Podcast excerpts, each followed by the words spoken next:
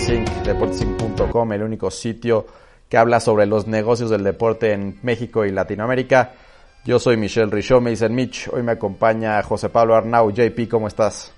¿Qué tal? ¿Cómo estás, Mitch? ¿Cómo están todos? Eh, muchas gracias por escucharnos en Deportes Inc. Les recordamos rápidamente nuestras redes sociales por si nos quieren seguir. Yo soy Arnau Sport, eh, la de Deportes Inc., la oficial, no lo olviden, Deportes Inc., INC. Y Mitch, la tuya. Arroba Mitch Rica con K-A al final. Eh, JP, como lo venimos haciendo, vamos a hacer un podcast con tres temas, entre 20 y 30 minutos. Recordando un poco la dinámica, es el primer tema hablamos de algo relacionado a lo que acaba de suceder en la última semana. Y después pasamos a un tema atemporal, un tema que no tenga necesariamente que ver específicamente con algo de esta semana. Y después pasamos al pick de la semana, algo relacionado con, con apuestas. Muy bien, perfecto. ¿Con qué vamos a arrancar el día de hoy? Algo que pasó este fin de semana muy interesante.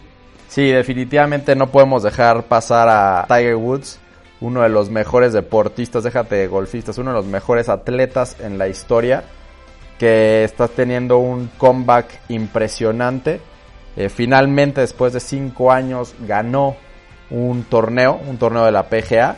Y bueno, se reposiciona un atleta que está en boca de muchísima gente, que mueve los negocios alrededor del deporte. Si recordamos, JP, un poco el timeline de su historia personal, después de ganar muchísimos torneos en, a inicios de, de los 2000, en el 2009 tiene un, un periodo muy malo en lo personal, se divorcia, tiene temas de adicción, tiene que entrar a, rehabilitación, muchísimas cosas, ¿no? Y en 2013 gana por última vez un torneo en la PGA hasta lo que acaba de pasar el domingo 23 de septiembre. Tu opinión así, muy de arribita.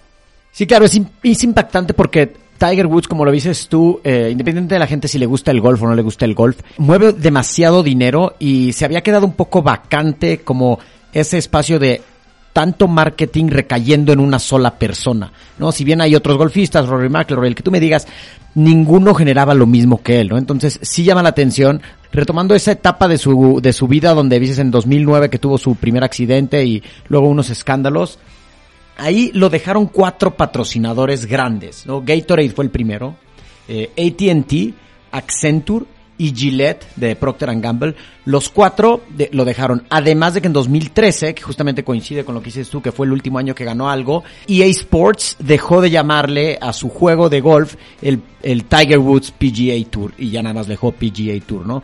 Pero regresa y genera este impacto del que tú nos platicas ahorita. Sí, regresa Tiger Woods ha habido una camada de jóvenes muy buenos, eh, quizás de los mejores Rory McElroy, pero ninguno de ellos logró llenar el vacío que había dejado Tiger Woods tras esta sequía larguísima de uno torneos, déjate que no los gane, que ni siquiera jugó. Y ahorita que, que regresa y que lleva toda esta temporada teniendo fabulosos resultados, podemos ver cómo la gente que sigue el golf se emociona mucho. Y los que más se emocionan son aquellos patrocinadores que no lo abandonaron. Específicamente, desde mi punto de vista, Nike. Nike con él tiene una relación estilo la que tiene con Michael Jordan, con su marca Air Jordan. Ahorita Tiger Woods regresa y regresa victorioso, regresa con una sonrisa que empapa a todo mundo, a todos los que le siguen. Está en la televisión, están las audiencias subiéndose de manera impresionante. Toda la gente está hablando de, Tiger Woods, comparando los ratings de la NFL a, las 3 de la tarde con lo que estaba pasando el domingo, que era prácticamente simultáneo. Y podemos ver un día después cómo por ejemplo, este torneo, el año pasado, tuvo un rating de 1.75 por ahí. Y en ciertos momentos, este mismo torneo tuvo un promedio de 5 o 6 puntos, pero llegó a tener un pico de hasta 11 puntos. No estás hablando de 7, 8, 9 veces más grande el impacto de televisión gracias a que Tiger Woods estaba en el grupo final y a punto de ganar. Claro, en efecto, o sea, gente como yo que soy más aficionado Villamelón al golf, veo los, los Masters y, y el British Open, pero no sigo el golf todos los, todos los torneos. Y en efecto, no, es imposible negar que todos estamos hablando de Tiger Woods, porque es el golfista que hasta los que no saben de golf conocen, porque genera lo que tú decías. Él, como individuo, es más mediático que el deporte en sí. Sí, mira, tenemos deportistas, bueno, golfistas en este caso como Phil Mickelson, que estuvieron pues siempre en un muy buen nivel. Eh, nacieron los Jordan Speed, los Rory McIlroy, Justin Thomas, Jason Day, muchísimos, ¿no? Pero ninguno llega al nivel mediático de un Tiger Woods. Todos, bueno, a lo mejor los que nos gusta mucho golf nos acordamos de un muy joven Tiger Woods con un Sergio García, el español, en, en una última ronda en Augusta, en el Masters. Y esto fue hace más de 10 años.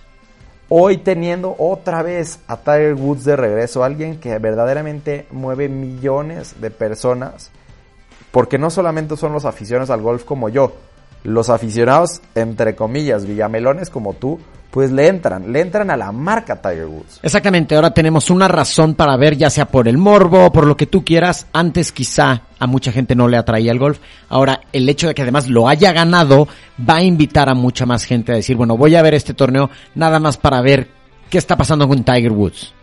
Eh, ayer entraba yo en una dinámica en Twitter a ver si encontraban a un deportista en otro deporte que tuviera el impacto que Tiger tiene, en- tiene en el golf.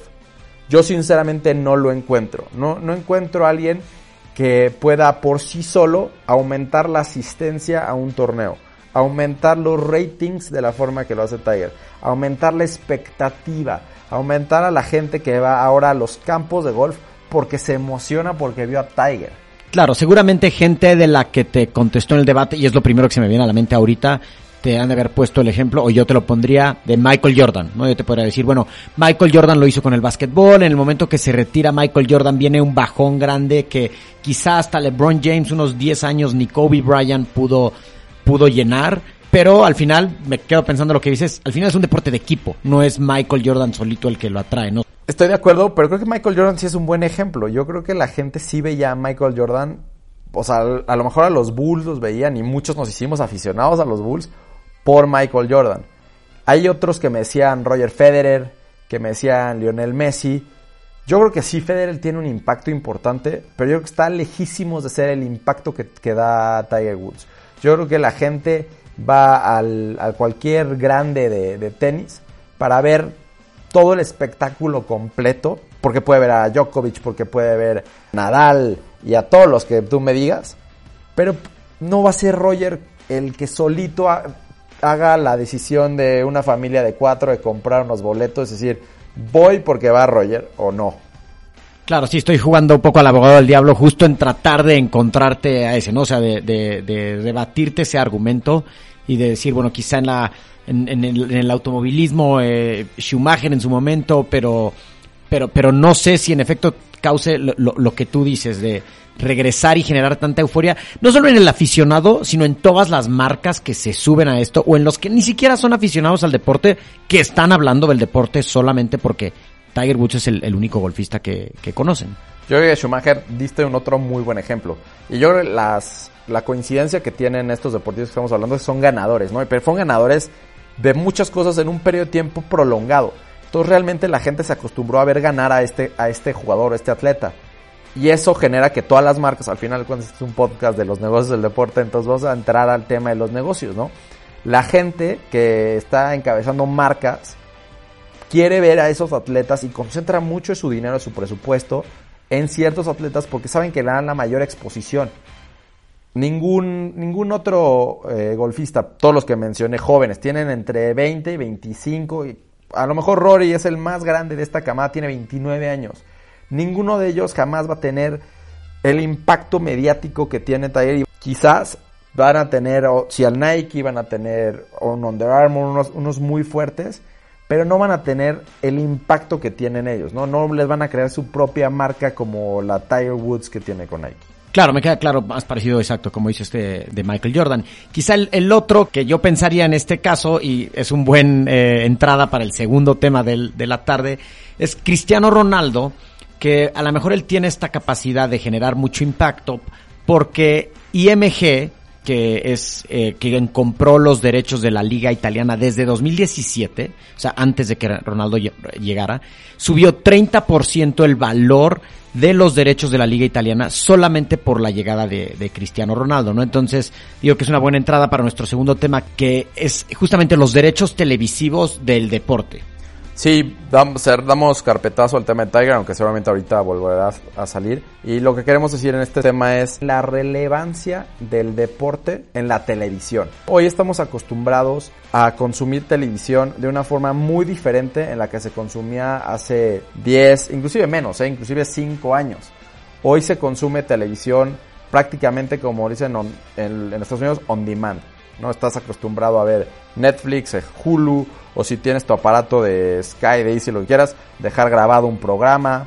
Claro, sí hay más, cada vez eh, también un, concepto que usan mucho en Estados Unidos, cut the cord, ¿no? Cada vez más, más gente que se sale de su proveedor de cable o de DirecTV, el que sea, para estar on demand. Sí, los cord cutters, ¿no? Estos cuates simplemente significa es, ya no quiero pagar yo un paquete que me cuesta muchísimo dinero porque me incluye canales que elevan el costo del paquete que jamás voy a ver y yo lo que quiero es consumir ciertos canales muy específicos.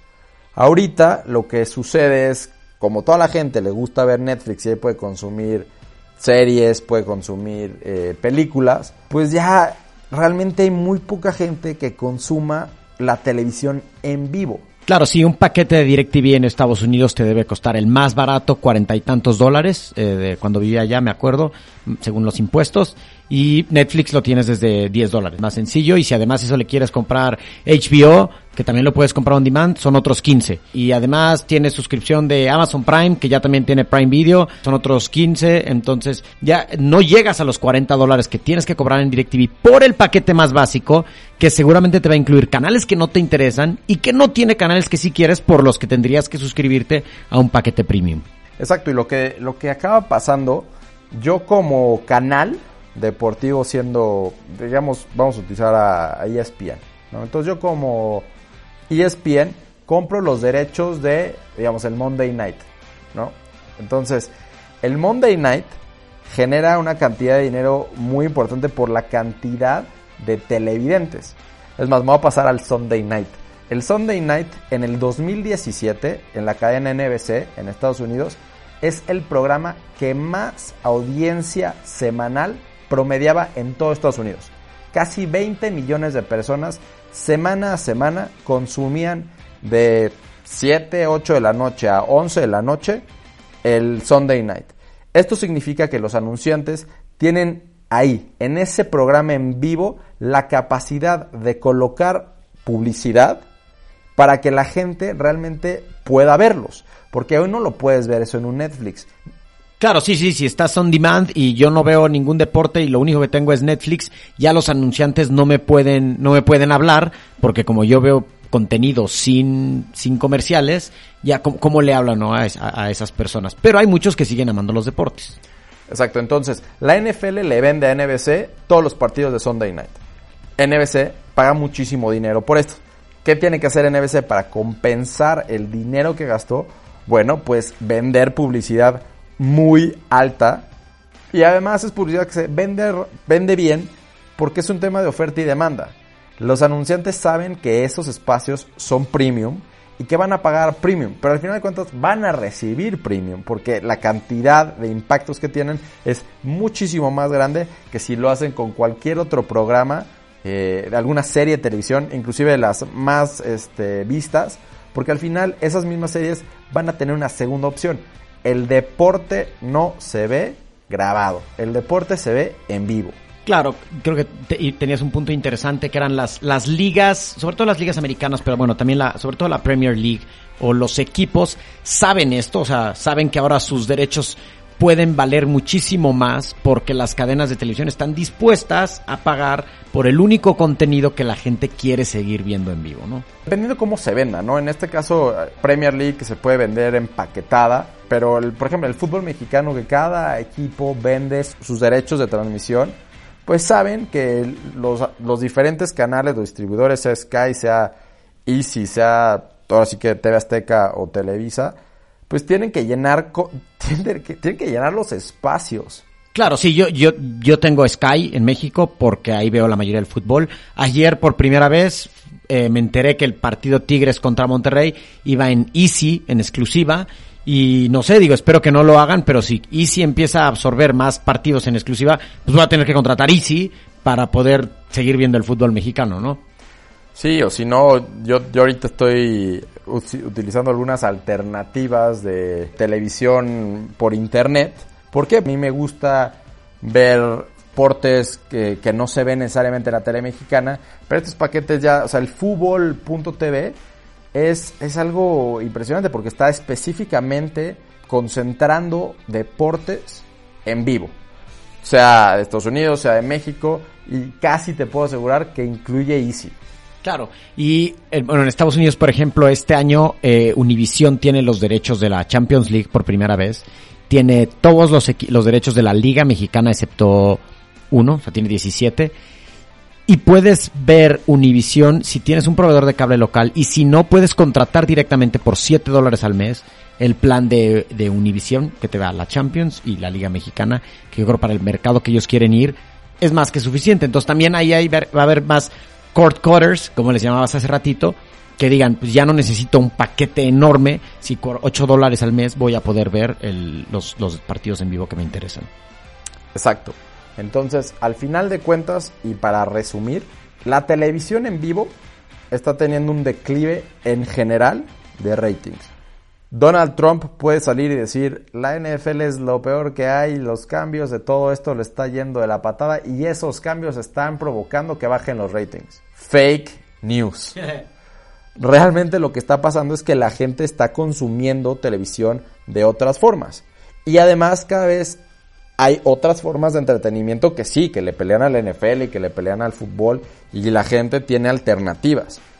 Entonces la televisión en general, en vivo, está teniendo un declive en ratings. Pero la NFL y los deportes siguen siendo los número uno en ratings de televisión en vivo. Entonces, sin importar lo que, lo que esté pasando alrededor, si una marca se quiere seguir anunciando para tener impactos en un momento en específico, va a tener que hacerlo anunciándose en, en un partido en vivo. Claro, o sea, nos decías, bueno, tú tenías el dato, ¿no? ¿Cuánto costaban los anuncios del, del Super Bowl, no? 30 segundos de anuncio costaban 5 millones de dólares. No es poca cosa 5 millones de dólares para anunciarte 30 segundos.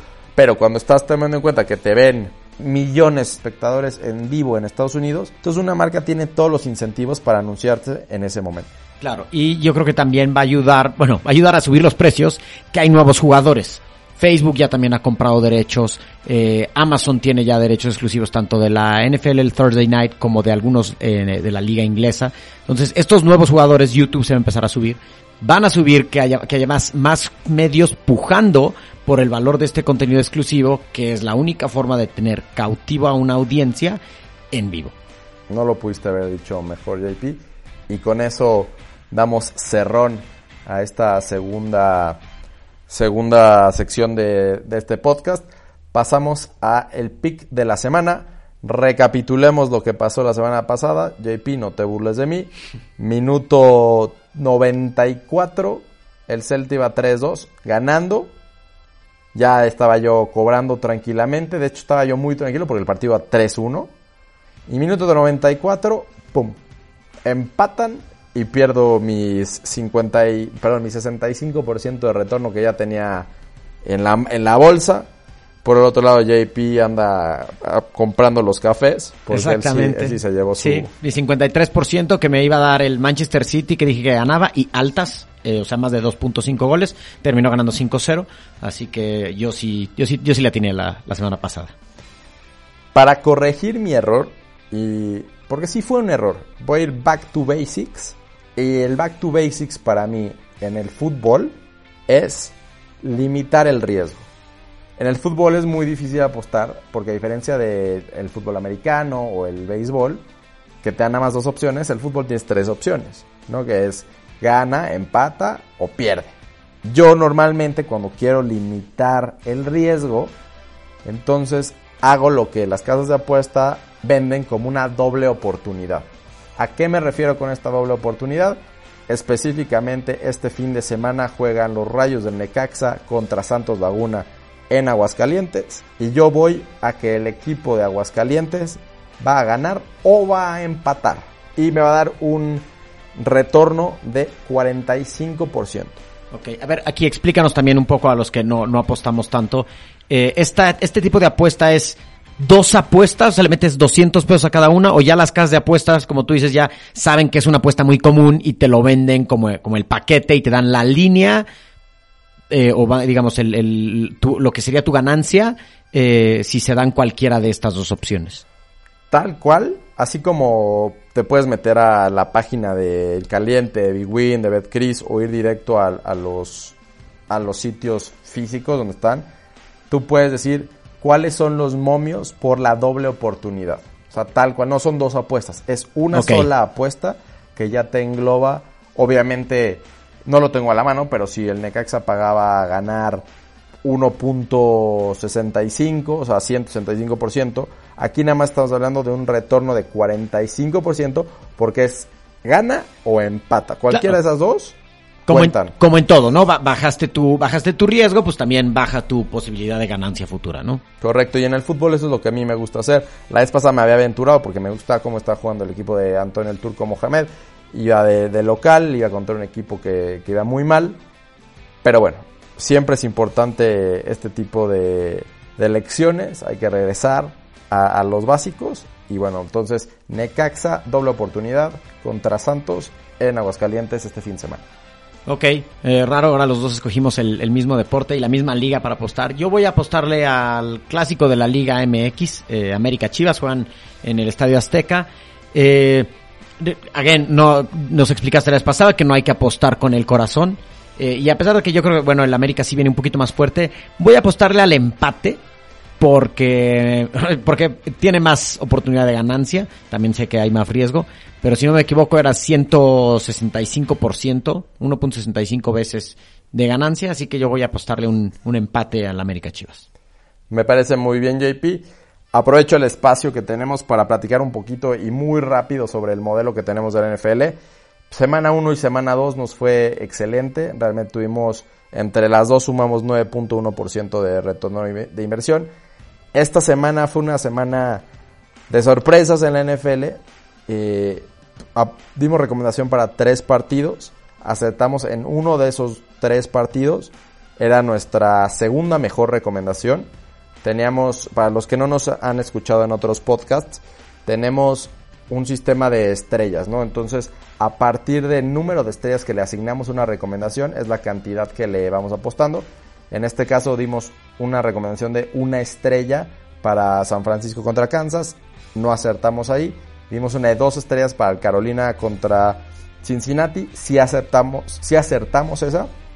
Y finalmente, de último minuto, fumble y Los Ángeles Chargers no cubren la línea contra, contra los Rams. Ahí teníamos una recomendación de tres estrellas. Entonces, en resumidas cuentas, perdimos lo equivalente como a dos estrellas. No nos fue muy mal, eh, realmente es, es algo que, pasa.